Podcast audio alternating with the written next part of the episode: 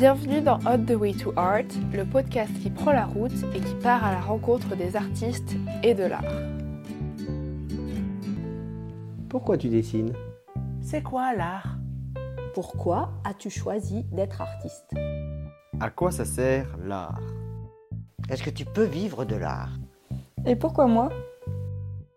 Et pourquoi pas moi?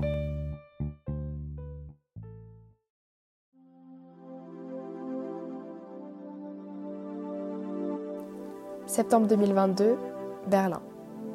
Je retrouve Florence Obrecht, une peintre française installée à Berlin depuis plus de dix ans. Elle a un atelier dans le quartier artistique, avec son mari, peintre lui aussi, Axel Palavi. Je connais bien cet atelier, parce que je viens d'y passer dix jours en stage. Ils ont eu la gentillesse de m'accueillir chez eux et dans leur atelier, alors que je passais à Berlin pendant mon voyage en Europe du Nord. J'y ai fait un portrait en peinture à l'huile, guidé par leurs précieux conseils. Florence se dit être une artiste multitâche, même si son médium de prédilection reste la peinture à l'huile. Elle fait aussi de la gouache, des pastels et de la sculpture. Et je suis sûre que j'en oublie. Et surtout, elle aime travailler avec des supports variés et originaux. Des anciennes palettes de peintre, des cadres, des objets trouvés dans la rue tout ce qui lui raconte une histoire. En peinture, elle est surtout spécialisée en portrait. Florence a fait les beaux-arts de Paris et a pas mal voyagé avant de venir s'installer à Berlin. Dans cet épisode, elle me partage les moments forts de sa vie artistique et vous allez découvrir l'histoire qui l'a amenée à être l'artiste qu'elle est aujourd'hui. Elle a une série de tableaux que j'aime beaucoup, où elle fait des Picasso et elle m'a demandé d'être sa modèle pour son prochain tableau. Alors, durant l'enregistrement de notre discussion, elle m'a maquillée selon un tableau de Picasso, pour ensuite prendre des photos pour en faire son propre tableau. Voici donc un épisode au beau milieu des pinceaux, dans un atelier de peinture où je suis la toile qui me fait colorer par l'artiste. Bienvenue dans l'univers de Florence Obrecht. Bonne écoute Tu peux t'avancer un peu. Ouais, tu me dis. Euh, la question que je me pose, c'est est-ce que tes cheveux, il y a moyen de les mettre un peu en arrière pour pas que tu les aies tout le temps serre-tête ou un truc Je vais regarder ce que j'ai, ouais. Alors, peut-être à... Non, tu restes en face. Ok, comme ça. Et tu me poses des questions et c'est bon. c'est surréaliste. Je crois que c'est la première fois qu'on me maquille. La dernière fois qu'on m'a maquillée, je devais avoir 8 ans, je pense. Ah ouais, vas-y. Tu sais, c'est les trucs des foires ou des trucs comme ça, il y a des ateliers maquillage. Ouais. Je suis devenue une spécialiste malgré moi. hein. T'en as fait combien des tableaux comme ça là depuis Euh, alors le premier, c'est Camilla. J'ai fait la famille proche parce qu'on était en plein Covid. Ah, mais c'est récent en fait. du coup. Euh, ouais, 2020, je pense. Euh, Je pensais qu'elle était plus vieille cette collection. Euh, non, non, non, c'est parce que Camilla était rentrée de l'école en disant aujourd'hui on a appris à faire des Picasso. Ça c'était plutôt en décembre 2019. Et puis euh, cette phrase m'a travaillé et j'ai euh, j'ai essayé de m'approprier ce truc-là et je me suis demandé comment je ferais mes Picasso et donc c'est né de ça. Mais le premier tableau, c'est d'après une photo que j'ai faite de Camilla. J'ai fait seulement les proches Mm. parce que je pouvais c'était un peu compliqué de demander à des amis de venir euh, et j'ai continué cette série. Et mon amie Catherine Landa, quand elle m'a dit qu'elle voulait m'inviter à faire euh, une expo dans son espace euh, Woman Painter Room, elle m'a dit j'aime cette série. Et je lui ai dit bah alors je vais faire un portrait de toi. Donc, Ah, trop bien. Du coup, elle a même son portrait. dans elle a eu son portrait dans la série. Ouais, ouais, ouais. ouais. Donc ça c'était euh, c'était chouette. Et là ça fait un moment que j'en ai pas refait, donc je suis contente. J'aime bien l'idée de continuer une série dans le temps. J'essaie d'imaginer. Bon après c'est vraiment de l'interprétation. hein. Bah oui. C'est un côté complètement enfantin de, de copier des Picasso sur des, Je trouve que l'idée, elle est vraiment géniale. Mm. Enfin, moi, je te dis, c'est ma collection que je préfère de toi. Mm. Hop. Je trouve c'est vraiment hyper original. Quoi. C'est, c'est toi. Enfin, c'est... Il y a que toi qui fait ça. Peut-être, ouais. Après, il y a eu beaucoup de peintres qui ont, qui ont, qui ont fait des peintures d'après des gens maquillés. Je crois, je sais pas si c'est Bormans ce premier. Ça, mais d'après. Picasso ou Non, non, pas d'après Picasso, mais des, des visages maquillés sur des peintures, c'est quand même. euh, Il y en a beaucoup hein, aujourd'hui. Mais le, non, le, le fait de faire d'après Picasso. Si tu non, veux- non, tu peux rester comme ça. Je ne salis pas ton nouveau pull. euh, Oui, non. acheté euh, spécialement parce qu'il fait froid et que plus personne ne chauffe à Berlin. C'est la première fois que je crois que je fais un peu par passage de couleur. Ah, j'ai trouvé. Faut que tu fermes l'œil là. Mhm. Voilà. Voilà. Et c'est des peintures que tu fais euh, quand t'en as envie ou... Euh, bon, en fait, c'est une- je, je, je me mets maintenant à, à continuer des séries commencées il y a longtemps. Donc, euh, donc ça, c'est une série donc commencée fin 2019. Et euh, peut-être c'est parfois quand je rencontre une personne qui m'inspire pour ce projet. Tu vois, c'est comme ça.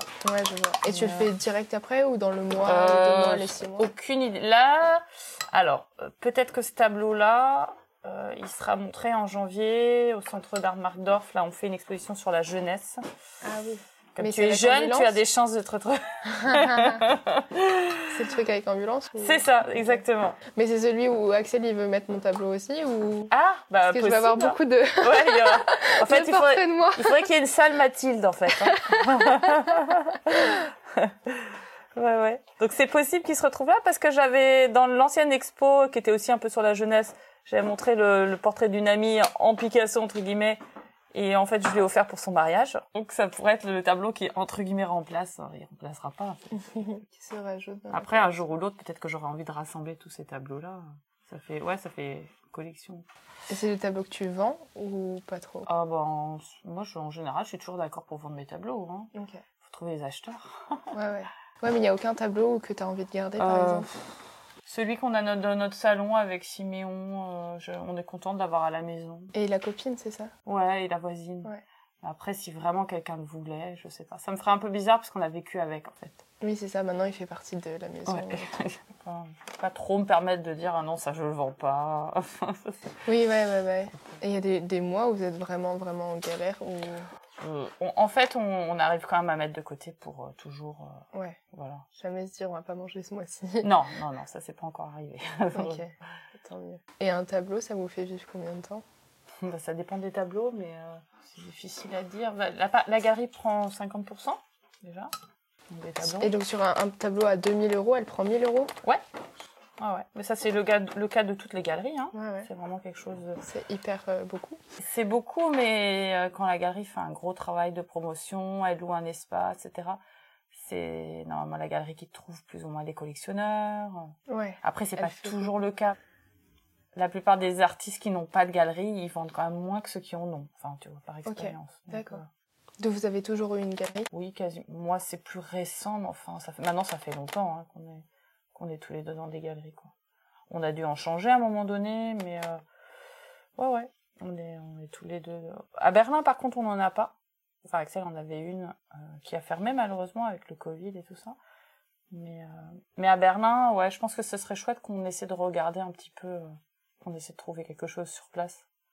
Donc, euh, comme on a le collectif, en même temps, on s'ennuie pas, on, arrive à montrer sur place, mais euh, mais le fait d'avoir peut-être même on a on pensait une galerie pour à Berlin pour euh, notre collaboration notre œuvre à quatre mains. Parce que ça en France ouais on a une galerie qui qui montre notre travail à quatre mains. Parce que normalement enfin je sais pas quand t'as une galerie en France tu vas pas non plus exposer dans 10 000 lieux. On n'a pas non plus des enfin ça dépend des artistes mais enfin il y a le problème de la production. À un moment donné si tu t'engages avec plein de galeries à faire plein d'expos tu pourras pas rendre des tableaux. Enfin, tu pourras pas faire euh, ça c'est un, un vrai problème. Donc euh, faut aussi faire quelque chose qu'on peut vraiment tenir en fait. Hein. Donc, euh... ah, faut que tu fermes la bouche. Je, je remets un peu sur euh, la bouche. Hein. J'espère que ça va. C'est- Bon, je pense pas que c'est un goût euh, particulier. Ouais, c'est super. Alors attends. Et maintenant, je vais faire le noir. Allez hop, c'est parti, concentration. Ouais. Et j'avais une question, comment vous faites pour aller démarcher les galeries? Ceux qui viennent ou c'est vous normalement, c'est plutôt eux qui viennent, mais Parce qu'Axel, il m'a dit, j'ai jamais démarché une galerie de ma vie. ça, c'est la célébrité. Hein. Bah ouais, c'est ça d'être famous. Non, mais c'est vrai que alors nous on nous a toujours dit ça marche pas d'en- d'envoyer des dossiers. de- Il y a des gens pour qui ça marche. Hein. Euh, normalement les gens viennent à toi parce qu'ils voient un peu ce que tu fais quoi. Enfin, après nous ça fait très longtemps qu'on est dans le monde de la peinture euh, française, tu vois. Mm, mm, mm. Donc euh, ici on est un peu moins connu, même beaucoup moins, ça n'a rien à voir. Oui, des marchés, des galeries, euh, en général c'est plutôt quelqu'un, par exemple un collectionneur qui parle de toi. Quand le collectionneur parle de toi, c'est ça pourrait être aussi un engagement, euh, genre je, si vous prenez cet artiste dans cette galerie, c'est possible que je, je Que prenne des pièces. Ouais. C'est pas aussi simple que ça, mais ça peut être ça. Mais euh, je pense que tout ça c'est très variable en fait. Mais du coup, les collectionneurs, ils ont un poids énorme pour vous. Euh, oui, alors ça, ça dépend des artistes parce qu'il y a des artistes qui vivent grâce à des subventions, des résidences. Il y a vraiment euh, toutes sortes de possibilités. Hein. Certains artistes qui veulent pas être dans des galeries justement. Mais pour ça, il faut qu'ils se débrouillent complètement autrement. euh, C'est-à-dire être tout le temps, tout le temps en résidence d'artiste. Je pense que quand tu as une famille, c'est quand même un petit peu compliqué de faire le tour des résidences d'artistes, tu vois. Mm. Quand tu as des enfants qui sont scolarisés, je pense pas qu'il y en ait beaucoup qui le fassent, hein, mais... Oh merde, ça a coulé. Mm, mm. Ah, première larme de... Ouais, c'est bon, c'est beau. C'est pas du tout fait exprès, j'ai trop... Ah, c'est... Une Ouais, larme noire. ouais, j'ai jamais eu ça encore. C'est cool sur mes joues. Ouais, c'est ça. Ouais, Voilà. L'avantage, c'est qu'en peinture, tu la feras ou tu la feras pas. Ouais, c'est ça. Bon, de toute façon, je peux retoucher aussi. Hein. Il y a du repentir dans le maquillage. Mm.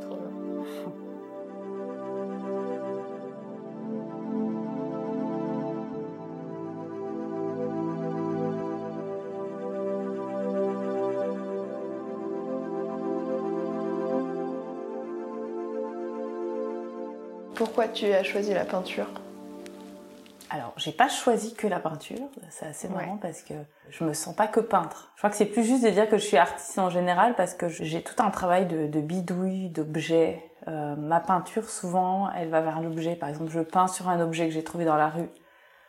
Par exemple, euh, j'avais trouvé une palette dans la rue à Nice, quasiment dans les poubelles, et j'ai décidé de, au début de la garder parce que l'objet était beau, et puis finalement, euh, j'ai eu envie de peindre un portrait dessus. Donc, euh, j'aime bien me réapproprier les objets que je rencontre. C'est beaucoup des, des questions de rencontre. Parfois, je rencontre euh, dans la rue un livre qui est à jeter, euh, ancien, et je décide de, de peindre une image euh, d'un inconnu dont j'ai la photo, une photo des années 50 par exemple. Voilà, donc c'est des rencontres, c'est quelque chose qui est beaucoup lié à l'émerveillement. Donc euh, après, euh, moi ce que j'ai de particulier, c'est que j'ai ce travail lié à l'émerveillement, à la mémoire, etc. Et j'ai aussi un grand amour de la peinture. Alors de la peinture avec un grand P, c'est-à-dire euh, l'histoire de la peinture, Velázquez, Manet, euh, Picasso, etc.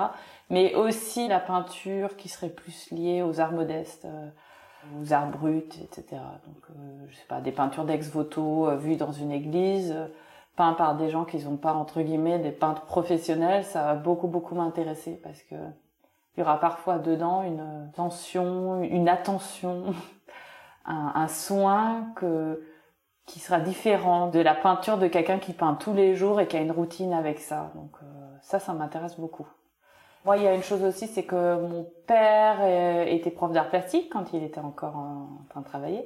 Donc, euh, il était professeur et à côté, euh, même plus qu'à côté, il peignait, il dessinait.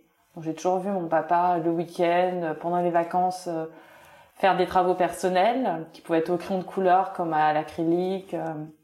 Et aussi, j'ai souvent vu mon père embarquer dans des histoires de devoir faire des décors pour une fête de village, genre le grand spectacle de la fête du village sur tel truc. Et mon père, on lui demandait de faire des décors. Et, et je m'en suis souvenu il y a pas longtemps d'être en train de, teindre des, plumes pour des, costumes d'indiens. J'étais petite et euh, j'étais avec mes frères et puis on était embarqués dans cette histoire. Il y avait besoin de petites mains et c'est vrai que j'ai je l'ai toujours vu faire des choses qui étaient à la limite du bénévolat, mais qui étaient passionnantes, de devoir faire un décor Far West. euh, Et ça, c'était évidemment en, en plus de son travail. Donc je pense que ça m'a marqué aussi.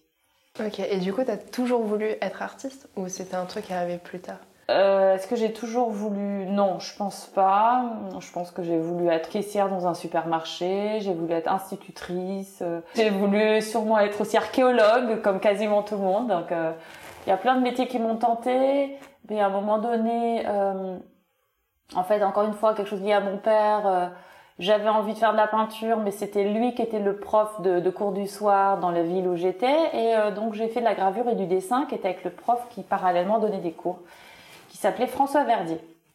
Et euh, donc François Verdier faisait des cours de dessin d'après modèle, des cours de gravure, et donc je me suis mise à faire ces cours un peu parce que je voulais pas avoir mon père comme prof. Et euh, le travail d'après modèle, euh, je pense que c'était pas spécialement fait pour moi. Enfin, j'étais pas, j'étais loin d'être la plus douée. Enfin, j'étais avec des, des adolescents et des adultes. J'étais pas très très très bonne, mais j'ai assez rapidement vu que j'étais meilleure quand j'avais de la couleur avec moi. Donc j'étais meilleure quand j'avais une boîte d'aquarelle que quand j'avais un crayon de papier. Pour moi, c'est le pire. hein. Dessiner un modèle avec un crayon de papier, c'est à la limite du cauchemar. Avec le fusain, tout le fusain, c'est quelque chose peut-être de plus vers la peinture. peut-être plus sensuel, je sais pas. Mais euh, mais voilà. Et à côté de ça, je je faisais des choses plutôt abstraites au début, espèce de dédale, euh, donc euh, de, des trucs de graphisme euh, plutôt abstraits qui étaient un peu inspirés de ce que faisait mon père, qui était plus vers l'abstraction. Et puis avec tout ça, il y a un moment donné où j'ai eu envie bah, d'aller vers la peinture, le dessin. Et mon prof François Verdier a dit ah mais il y a une super école à Paris qui s'appelle Dupéret. C'est une école d'art appliqué, mais là-bas on apprend à dessiner vraiment. J'ai parlé avec une fille qui était déjà rentrée là-bas, qui était une ancienne élève à lui. Et puis bah, je me suis présentée là, je me suis aussi présentée aux Beaux-Arts d'Angers, où j'ai été prise. Et comme j'étais prise au, donc à Angers, mais du Perret sur liste d'attente, j'ai quand même préféré aller à Paris. Donc c'était pas une décision d'aller vers les arts appliqués, mais c'était une décision d'aller à Paris. Je pensais que c'était un rêve. Une fois que j'étais à Dupéret, je me suis rendu compte que les arts appliqués, ça me plaisait pas spécialement, que j'avais pas envie de faire euh, des arts appliqués à l'industrie, euh, d'avoir trop de contraintes. Je passais mon temps en dehors des devoirs à faire, à faire des trucs pour moi, et je me suis présentée aux Beaux-Arts de Paris. Juste parce que j'ai vu qu'une fille avait réussi à rentrer là-bas, euh, et qu'elle s'était même permise de pas y aller. Donc je me suis dit d'un coup c'est accessible. Donc il fallait un petit peu y croire, et, et c'est là que j'ai rencontré Axel au concours d'ailleurs, c'est ça qui est rigolo. On s'est rencontrés pendant le concours des Beaux-Arts. Ah ouais, d'accord. Ouais. Efficace. voilà. Et vous avez tous les deux été pris dès le premier. On a été pris, ouais, on a été pris tous les deux euh, parce qu'il y avait des épreuves de dessin. euh, on nous a fait dessiner euh, dans, dans la chapelle des Beaux Arts euh, des, des sculptures. Des... Je suis pas sûre d'avoir fait des chefs-d'œuvre. Je me souviens même pas de ce que j'ai fait. Mais je crois que ce qui était décisif, c'est le moment où on présente son dossier. Mais je crois qu'il fallait d'abord être présélectionné pour après pouvoir aller présenter son dossier. Je veux dire, je pense pas qu'ils prennent des gens sans talent, mais il y a aussi un, il y a un moment et un petit, un petit coup de chance, je pense. Parce qu'il y a des gens très bons qui sont pas pris. Mais comment, comment la chance, enfin, tu penses ça tombe sur quoi? Que, bah, que le jury soit sensible à ce que tu lui montres et ce que tu lui racontes. C'est là qu'il y a aussi de la chance. Donc, euh, une grande chance. Et puis, une fois qu'on est pris, c'est vrai que c'est une opportunité extraordinaire, hein, les Beaux-Arts de Paris. Tu as accès à toutes sortes de. Bon, déjà, évidemment, les professeurs, qui sont des artistes incroyables. Nous, on avait Claude Viala, Christian Boltanski, euh, Joël Kermarek, Bernard Pifaretti, euh, enfin, euh, Vladimir Velikovic, évidemment, avec qui j'ai passé mon diplôme à la fin. Il y avait Bustamante. Je crois qu'aujourd'hui, c'est toujours le cas. C'est-à-dire, c'est vraiment des grands artistes qui sont professeurs. Il y a ça, et bon, après, on les voit pas toujours énormément parce qu'ils sont très débordés. Mais après, il y a les bases techniques. On peut vraiment, c'est envie de faire de la mosaïque, du moulage. euh, Tout est à portée de main. Il suffit d'aller dire, ben voilà, j'aimerais apprendre à faire ça pour tel projet, et puis tu peux le faire. Et puis, tous les cours théoriques. Mais très divers, encore une fois. C'est-à-dire, euh, ça va de l'histoire de l'art euh, relativement basique à des cours de psychanalyse de l'art, de, d'esthétique, cours de critique d'art, je sais pas si ça existe encore, mais vraiment, on était avec un, un prof qui nous amenait voir des expos et euh, C'est génial. ouais, qui nous amenait dans des galeries, euh, donc euh, faire des visites euh, d'artistes. On a été voir euh, l'atelier de Fabrice Hibert, par exemple. Donc ça, c'était marrant. Donc voilà, tout ça, c'est vraiment des grandes opportunités pour après faire quelque chose. Parce que là, quand t'es rentrée au Beaux-Arts J'avais Paris, 19 ans, 19 ans et t'es sortie. euh, 6 ans plus tard. Ah ouais, 6 ans? Mais en fait, c'est 5 ans, mais on, on a fait beaucoup de voyages avec Axel. On a chacun eu une bourse euh, pour aller à New York et à Berlin. Donc euh, ça, quand même, un petit peu... euh, voilà, donc on a eu cette chance de pouvoir rester même un an de plus, mais je pense que c'est 5 ans. Ok, c'est énorme. Ouais. Et c'était dans les années peu. 80. On est sorti en 2002. Ah oui, donc 2001. Fin 2000 90. Non, 2001. 2001, pardon. Donc, ouais, c'est quand je suis née. C'est incroyable. Et après, vous êtes allée en Bulgarie En Bulgarie, parce qu'en fait, on y avait été à l'occasion d'un voyage et on avait envie d'y retourner et on a trouvé euh, une bourse euh, qui nous a permis d'aller là-bas. Euh, la bourse bilatérale d'études et de recherche Égide. C'est en allant à l'ambassade de Bulgarie à Paris qu'on a carrément demandé, ben, on veut aller en Bulgarie, qu'est-ce qu'on peut faire? L'attaché culturel gentiment nous a dit, ben, il y a Égide, on a présenté le truc, on a été pris. Et puis là-bas, on a eu la chance d'être dans l'atelier de Svetlin Rousseff et de Desislava Milcheva, qui sont des très très très grands dessinateurs. On était dans des ateliers vraiment à l'ancienne, avec un modèle toute la journée, euh, qui posait des poses qui duraient plusieurs euh, semaines parfois. Beaucoup de contraintes, etc. Donc c'était intéressant. Et la peinture à l'huile? Euh, dessin, peinture à l'huile. Alors les, les élèves, ils travaillaient souvent euh, à l'huile, mais euh, avec très peu de couleurs, mais franchement par économie, parce que aussi il n'y avait pas beaucoup de sous, et ils travaillaient sur du papier craft tendu sur des châssis. Ça veut dire qu'ils avaient un châssis dans l'année et ils tendaient du papier craft euh, sur quasiment le même format. Et, euh, et à chaque fois, alors est-ce qu'il y avait la toile dessous? Je me souviens pas, j'avoue. Mais ça faisait qu'après, tu avais un rouleau de papier craft avec des peintures. il y en a qui avaient des chefs-d'œuvre qui étaient roulés, peints sur du craft, alors que ça aurait pu être peint sur une belle toile. Et vous aussi, vous peignez sur craft du coup Plus ou moins. Hein. Je pense qu'on a fait les deux. On a fait les deux. Euh, alors moi qui suis plutôt coloriste, pour moi c'était une souffrance parce qu'on peignait avec euh, un noir, un blanc, un ocre jaune, un outre-mer, un ocre rouge, j'imagine. C'était pas pas beaucoup de couleurs. Mais je pense qu'ils considéraient qu'avec ça on pouvait déjà faire beaucoup. Et là-bas, vous avez appris du coup la technique bah, des, techniques euh, ah, moi je, pense que ça a peut-être plus profité à Axel qu'à moi parce que moi j'ai beaucoup moins de techniques déjà avant mais c'est vrai que il y avait une rigueur dans le dessin enfin ouais travail d'après modèle euh. enfin je pense que ça peut que faire du bien à un peintre euh, de faire ça après je sais pas si j'ai pu en profiter assez par rapport au niveau que j'avais etc mais je suis sûre que ça m'a quand même beaucoup apporté et ce qui était intéressant aussi c'était de faire des peintures qui ressemblaient à des exercices. C'était pas pour faire des beaux tableaux.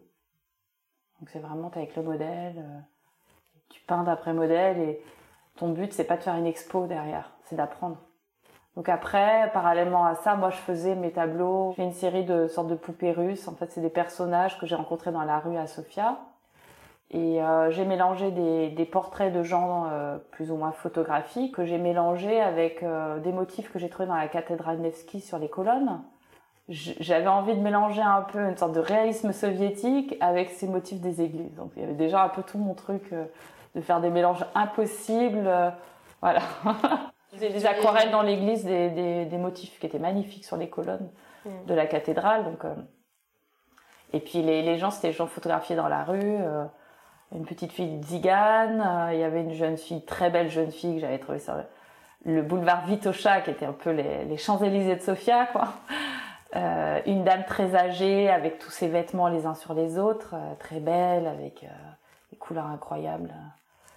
Comme les gens en Europe de l'Est savent bien s'habiller en mettant des couches les unes sur les autres, des motifs, etc. Enfin voilà, différents personnages comme ça. Mais c'était, il y avait aussi l'idée de faire des, des, gens d'âge différents, comme dans l'idée de la roue de la vie. Donc ça allait d'une petite fille à une dame très âgée. Tu les as encore ces tableaux? Ils sont, oui, ils sont roulés ici quelque part. Je pense qu'ils sont pas tous euh, magnifiques. Enfin, je veux dire euh, qu'il y en a qui sont plus réussis que d'autres. Euh, je pense que la vieille dame était bien et la petite fille Zigane. Et les autres étaient un peu moins bien, dans mon mm. souvenir. Il faudrait que je les revoie. Ouais, avec 20 ans de recul. Ouais. ouais, D'accord. Et vous êtes resté combien de temps en Bulgarie? On, y a été à deux reprises. On y a été donc juste après les diplômes, le diplôme, on a fait ça. Et ah oui, parallèlement, on était aussi, j'ai oublié de dire, on travaillait à l'Institut français comme chargé de mission on avait été engagé par euh, Gilles Laborde, qui était l'attaché culturel du moment. Il nous a rencontrés, il a trouvé ça passionnant qu'il y ait des anciens diplômés, enfin des diplômés des Beaux-Arts de Paris qui viennent en Bulgarie apprendre le dessin académique et qui, ont, on avait quand même aussi une vue sur la peinture contemporaine. Enfin pour lui c'était intéressant, donc euh, il nous a engagés carrément comme ça. Enfin, il nous a attrapés, il nous a dit vous voulez faire ça, on lui a dit ok, donc on, était comme dans un, un mi-temps, enfin trois temps. Enseignement de dessin le matin, l'après-midi chargé de mission et le soir, on faisait nos travaux personnels. Donc c'était euh, assez euh, délirant. Et chargé de mission, ça correspond à quoi? Euh, organiser des expos. Alors, euh, c'était surtout, on avait accès à des sortes de dossiers d'œuvres disponibles de l'AFA. Euh, l'AFA, j'ai peur de dire des bêtises, je sais plus, A, F, A, A. donc c'est comme des expos clés en main, une expo sur la photographie contemporaine française, différentes expos qui peuvent tourner euh, en Europe et qui font un peu le tour des, centres culturels. Euh, nous, ce qui nous a intéressé, c'est de, de, faire venir une expo, mais de faire travailler les artistes locaux d'après cette expo. Et ça, c'était vraiment passionnant. Mais on avait donc cette expo-là et on a fait travailler des gens euh, sur place, des étudiants de l'académie. On n'a quasiment aucune trace de tout ce travail qu'on a fait là. Mais c'était assez hallucinant en fait, euh, l'énergie qu'on avait mis euh, là-dedans parce qu'il y avait eu un événement avec l'expo présenté dans un ancien palace avec des étudiants défilés de mode sur des colonnes de musées, un DJ. On avait trouvé des sponsors, mais c'est très très vieux donc je, je vais dire des bêtises mais il y a quasiment aucune trace de ça, mais c'était assez extraordinaire. Et je pense que ça nous a beaucoup appris, en fait, parce qu'on par la suite, on a beaucoup organisé des lieux, On a eu un lieu à Berlin euh, sur lequel on a bossé avec, euh, avec différents amis. Donc euh, le fait de, de gérer des événements, des expositions, qui peut ressembler à un travail souvent à perte parce qu'on ne gagne pas beaucoup de sous là-dedans, mais qui crée une énergie, qui, met en relation des gens, etc. Puis tu comprends mieux le système aussi. Tu as Mm. vu l'autre côté de la Ouais. barrière Mhm. Du système des expositions et tout. ouais. Ouais. Et du coup, après, vous êtes revenu en France, reparti? Euh, on est revenu en France. Alors, euh, j'ai accouché de Liselotte. On était au début à Paris. Axel travaillait dans une toute petite pièce au-dessus de l'appartement de mon frère.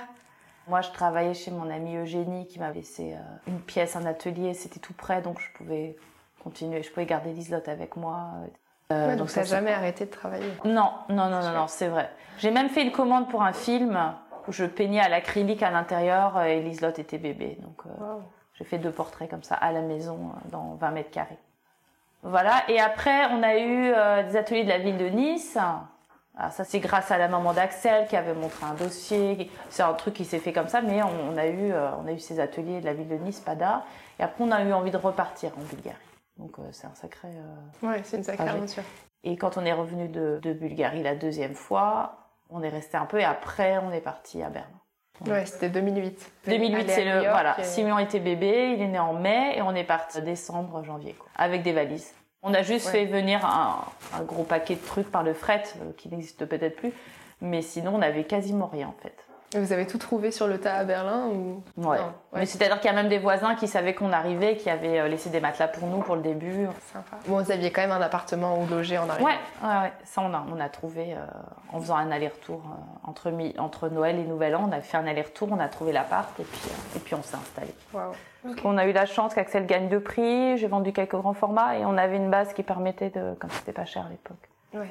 Oui, il y a eu quand même un concours de circonstances incroyables pour que vous ayez Ouais. pu acheter euh, Ouais, ouais. cet appart. Et puis maintenant, vous l'avez, donc euh, vous êtes tranquille. Et l'atelier, ça fait combien de temps que vous y êtes là? Je crois que c'est 2016. Ah, donc c'est plutôt récent. Ouais, ouais, ouais. On a beaucoup peint dans notre appartement au début. Vous Et- vous mettiez où? Chambre du fond, qui est un peu la plus grande. Mm, mm, qui fait 20 mètres carrés. C'était un atelier. Il y a encore des taches de peinture sur la porte qu'on n'a pas réussi à enlever. Ok. Ah, Et on, on peignait dos à dos là-dedans. Et quand Axel euh, est passé sur euh, l'art et la manière, euh, il a eu ce 26 minutes sur Arte. C'était en, en 2010. Et bien on était là, dans cette petite pièce. D'accord. C'était dans la maison. Et, et on n'a pas l'impression dans le film, mais en ces 20 mètres carrés, on peint dos à dos. euh, ça allait très bien. Bah ouais. Mm. Et pourquoi vous avez décidé de bouger euh? Entre temps, on a une amie qui nous a proposé de partager son atelier parce qu'elle avait quelqu'un qui était parti. C'est Suzanne Young, c'est une, c'est une peintre et céramiste, euh, peintre abstraite, qui est d'ailleurs, euh, si on avait eu un peu de temps, je t'aurais amené la voir aussi, elle n'est pas très très loin. C'était un très très bel atelier avec des verrières. Donc on a partagé euh, cet atelier-là avec elle, c'était vraiment un beau moment. À un moment donné, on- les prix ont beaucoup augmenté, le loyer de l'atelier a augmenté beaucoup aussi, les charges, les machins. Et on s'était dit peut-être qu'on va s'installer à Leipzig. Leipzig, c'est pas si loin, c'est l'Allemagne, mais voilà, c'était une idée. Moi, j'ai une amie qui m'a dit euh, qu'elle voulait tellement qu'on reste à Berlin qu'elle a demandé à son compagnon, qui est architecte, s'il pouvait nous trouver quelque chose.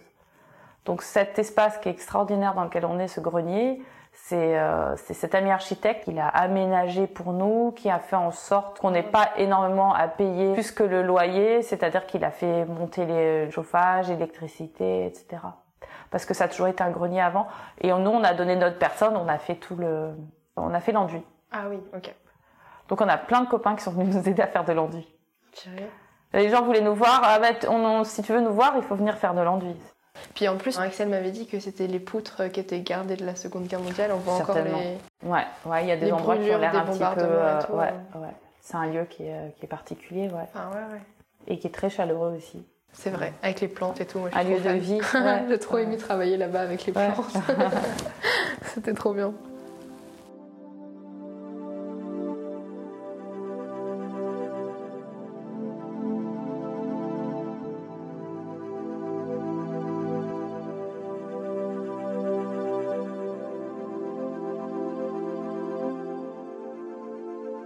Du coup, depuis, donc vous avez plein d'expos, plein de galeries, etc.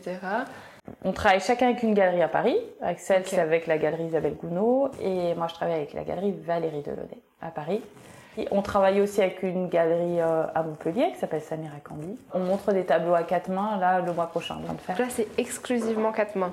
Ouais, enfin ça s'est un peu fait comme ça. c'est- C'est-à-dire que nous on, on a pensé que c'était bien euh, que ce soit les quatre mains là. Du coup, tu peux m'expliquer vite fait ce que c'est le. Le travail à quatre mains, alors euh, en fait on travaille vraiment à tour de rôle sur les mêmes tableaux avec euh, le, un temps qui est le même chacun. Et on a un protocole très particulier de couleurs que tu connais un petit peu. Ça, c'est Axel. Voilà. c'est le côté réglo. voilà, et, euh, et c'est super pour un travail à quatre mains parce qu'on a cette palette commune qui fait que ça fait un lien entre nos mains. Donc euh, on travaille avec la même palette à peu près au même, moment. Et moment où on se dit bon bah là c'est bon pour celle-là, on va on va rajouter des couleurs, donc on le décide ensemble. Il n'y a pas de problème, c'est-à-dire qu'on n'est pas en train de se dire euh, je vais détruire le travail de l'autre. En fait, à chaque fois c'est un ajout en fait. Et euh, c'est assez marrant parce que c'est une peinture où il n'y a pas notre identité à chacun, donc ça nous échappe. Ça nous fait presque des vacances par rapport à notre propre travail. C'est un truc en plus. C'est ni l'un ni l'autre, c'est les deux, donc c'est quelque chose de complètement à part.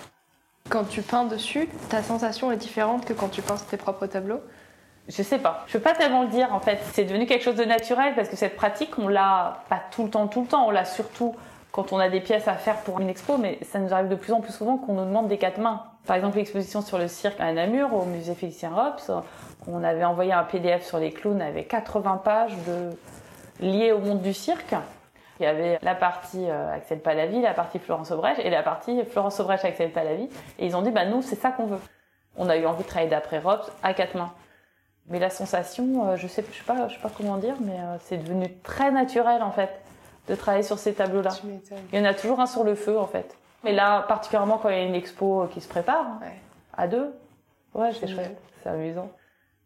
J'avais une question sur vos thèmes, parce que vous avez quand même des thèmes particuliers dans la peinture. Comment tu choisis tes thèmes Est-ce que c'est vers là où tu te diriges naturellement ou est-ce que c'est plutôt des commandes d'exposition qui vont te diriger quelque part? Euh, ça c'est difficile. Moi, j'ai pas l'impression de choisir un thème. En fait, les trucs, comme tu dis, ça vient complètement naturellement. Donc, euh, c'est moi, c'est beaucoup lié à, ce que je vis, ce que je rencontre, à un objet que je rencontre, euh, une photo que je fais de ma fille, mais pas du tout en pensant faire une peinture. Et d'un coup, je me dis, ah, ça vraiment ça. C'est des choses comme ça en fait. Donc euh, après, il y a des thèmes récurrents, il y a des choses qui reviennent tout le temps. Mais j'ai euh, jamais eu ce truc de panne d'inspiration. Qu'est-ce que je vais faire euh.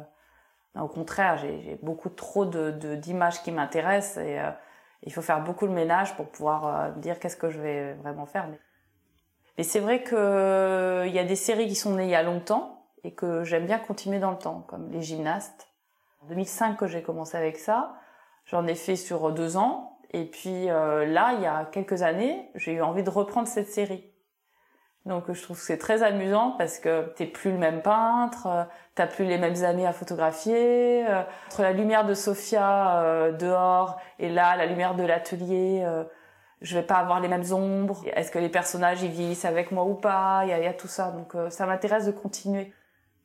Comme l'affaire de la palette, j'aime bien aussi les mauvaises idées de j'ai peint une fois sur une palette, ça ça a donné un tableau très intéressant. Après je me suis dit bon bah je vais quand même pas en refaire. Mais après, j'ai un copain, Franz, qui m'apporte des palettes parce qu'il voit que je peins sur des palettes. Et je me dis, oh bah non, quand même.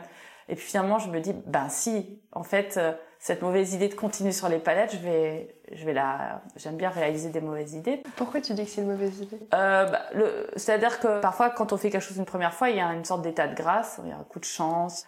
Et quand on veut le refaire, ça peut être un peu difficile. J'en parle dans mon interview euh, avec Thomas Lévillane. Ouais. Si tu l'entends, te- je, je parle de ce truc-là.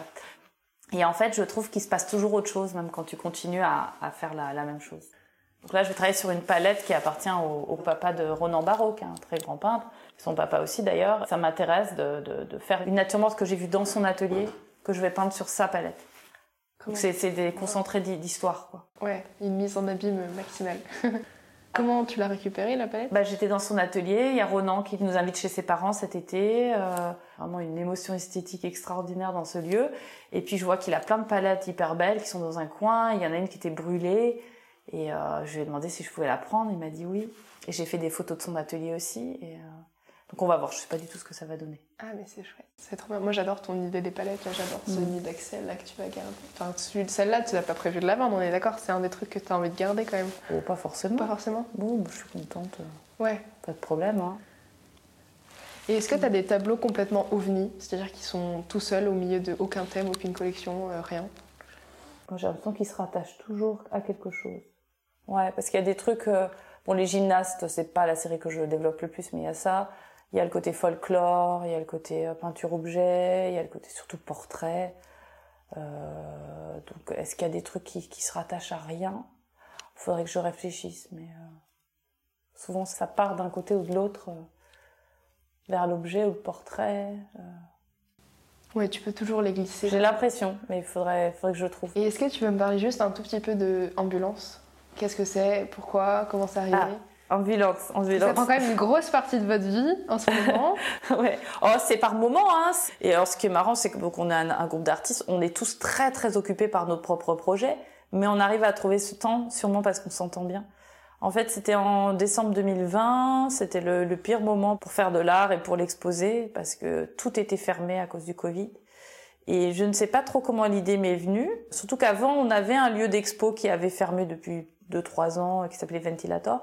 Et j'ai eu envie de faire quelque chose de collectif et j'en ai parlé à Axel. Je lui ai dit, écoute, ce serait bien de faire un collectif. Et puis euh, je- j'envoie un email à huit personnes, huit artistes dont j'aime vraiment beaucoup le travail et à, qui je pense que je peux le demander parce que des artistes dont j'aime le travail, il y en a une centaine à Berlin. Mais là, des gens que je sens capables de s'investir dans un projet comme ça. que tu connaissais déjà personnellement ou Donc, pas? oui, oui, oui. Ouais, oui. ouais. Stenichka et Catherine Landa, elles ont déjà un collectif euh, lié aux femmes peintres entre Berlin et, et Leipzig qui s'appelle le MNV. Déjà, bon, j'a- j'aime beaucoup ce qu'elles font toutes les deux. Et puis, je sais qu'elles sont capables de faire des choses dans un esprit de, de collectif. J'ai demandé à Woody et Alexei, un couple d'artistes qui sont pas très loin dans le quartier. Donc, elle est chinoise, il est ukrainien. Ils ont un art que j'aime énormément. Très Et différent. on a, ouais, c'est ça. J'ai demandé à Michel Castegnier, qui est un artiste rencontré un peu plus récemment, euh, que j'aime énormément en tant que personne et dont j'aime beaucoup l'univers.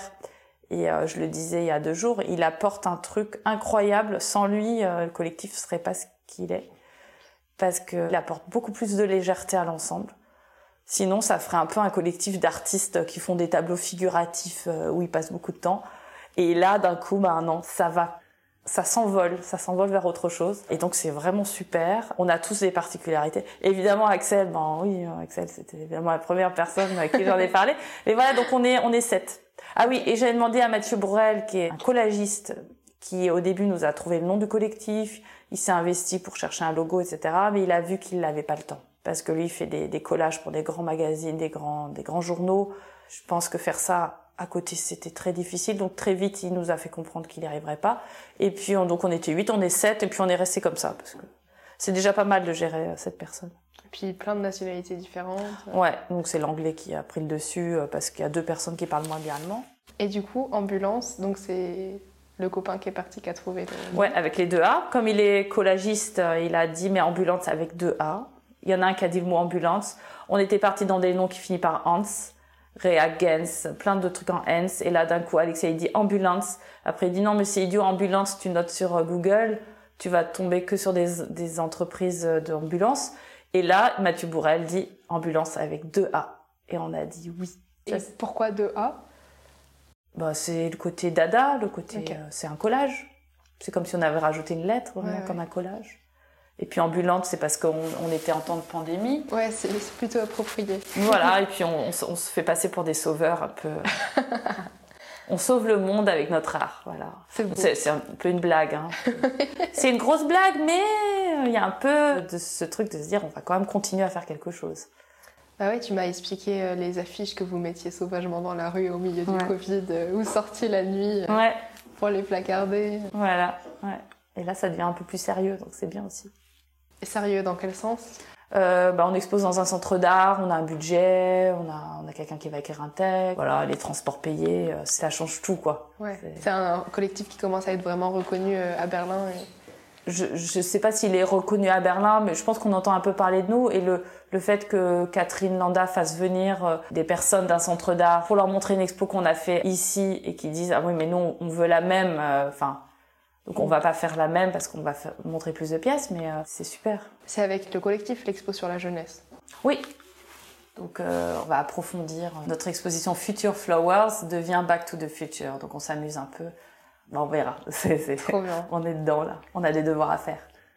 Et dernière petite question, après je te laisse tranquille. Euh, tu dis que tu es une artiste tout-terrain, vous êtes des artistes tout-terrain, ça veut dire quoi? Ah, je sais pas pourquoi j'ai dit ça un jour. T'as dit ça tout le temps, tu dis tout le temps ça. Ah, ben parce que on met pas beaucoup de frontières entre notre pratique artistique et notre famille, par exemple. C'est-à-dire que les enfants viennent faire les devoirs à l'atelier et jouer aux jeux vidéo et, et dessiner. Et je peux aussi dessiner à la maison et quand je suis en voyage, j'ai tout le temps des trucs à faire. Axel, c'est pareil. On part en vacances, on a des tableaux dans notre valise à terminer. Et moi, j'aime cette pratique-là. C'est pas, c'est pas une punition de partir avec un tableau dans la valise. Au contraire, c'est génial de se dire qu'il y a certains trucs. Il y a même des pastels que j'ai commencé euh, en France, que j'ai continué en Allemagne. Et je pense qu'il y a cette capacité d'exposer aussi bien dans, dans un musée, euh, je sais pas, musée Berardo à Lisbonne, que bah là, on va exposer le mois prochain dans la maison d'un artiste qui est décédé euh, très jeune, à 40 ans, et on fait un hommage à cet artiste totalement inconnu. C'est une exposition, je pense qu'il y aura même pas 30 personnes qui pourront y aller parce que c'est à la campagne, près de Oranienburg. L'expo dure deux jours. Euh, je pense que c'est ça le côté tout terrain, c'est qu'on peut faire des choses euh, dans des lieux prestigieux et aussi des choses plus underground. Je considère que c'est jamais à perte, mais des choses où parfois tu investis beaucoup d'énergie sans vendre un tableau. Et ça vaut en fait toujours le coup. Après, il faut juste savoir faire le choix de ne pas faire que ça. Euh, mais c'est important de faire des choses qui nous tiennent à cœur.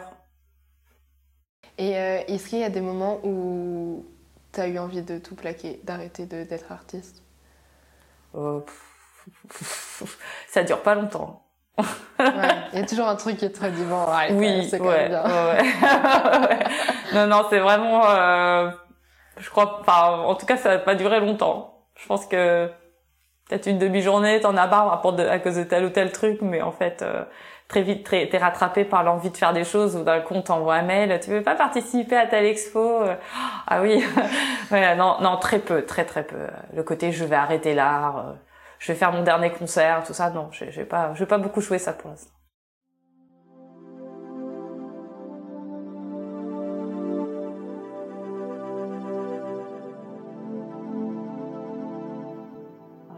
Ça vaut le coup que tu détaches tes cheveux ou pas. Parce que c'est marrant comme ça aussi. Tu me dis Ouais. On va laisser sécher un peu. Ouais. Voilà. Ouais. ouais, je pense que c'est bien. Hein. Ouais, voilà, c'est bon. Cool. On va peut-être aller faire la photo à côté. Tu peux te voir dans la glace, même ici. Hein, ah, c'est vachement beau. Waouh. Chouette, hein C'est trop beau. on va aller à côté. Alors, tu... Ouais, déjà, Ouais, c'est assez beau dans cette lumière. Je trouve ça chouette. C'est marrant comme ça transforme le visage aussi. Hein. Mm. Ah, c'est vachement beau. Alors là, franchement, je vais essayer. De... Alors face, j'ai plus de mal à faire des portraits de face, mais. Alors c'est toujours plus facile euh, d'avoir un trois quarts. Ça, tu le sais sûrement, parce que ça fait plus de volume. Mm, ouais. Tu vois. Mm, Et vers la phase de démaquillage, je peux mettre un certain temps. Ouais, c'est pas grave. C'est un peu la fin du rêve, la phase de démaquillage chaque fois. que j'en ai plein des super en tout cas. Écoute, franchement, elles sont vraiment drôles.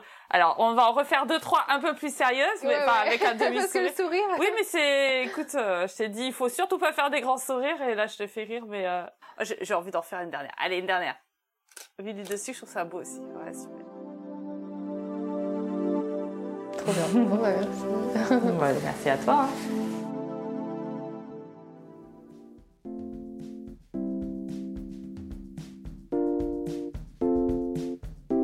Ce podcast est réalisé et mis en musique par Mathilde Delagatine. Merci d'avoir écouté cet épisode. Si ça vous a plu et que vous voulez en savoir plus, rendez-vous sur Instagram sur le compte On the Way to Art et sinon, on se retrouve pour le prochain épisode. En attendant, prenez bien soin de vous. À plus